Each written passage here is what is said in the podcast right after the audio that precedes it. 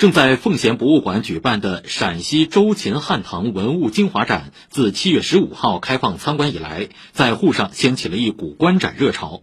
开幕至今，已接待观众接近三万人次。八月三十一号前的参观名额已经全部预约满。为满足市民的观展需求，馆方特地加开了夜场时段。这也使得近期奉贤博物馆所在的上海之隅景区每天晚间六到九点会出现观展客流和休闲游玩客流叠加效应。交警提醒大家适当错峰出游。以上由交通广播记者李赞、小乐报道。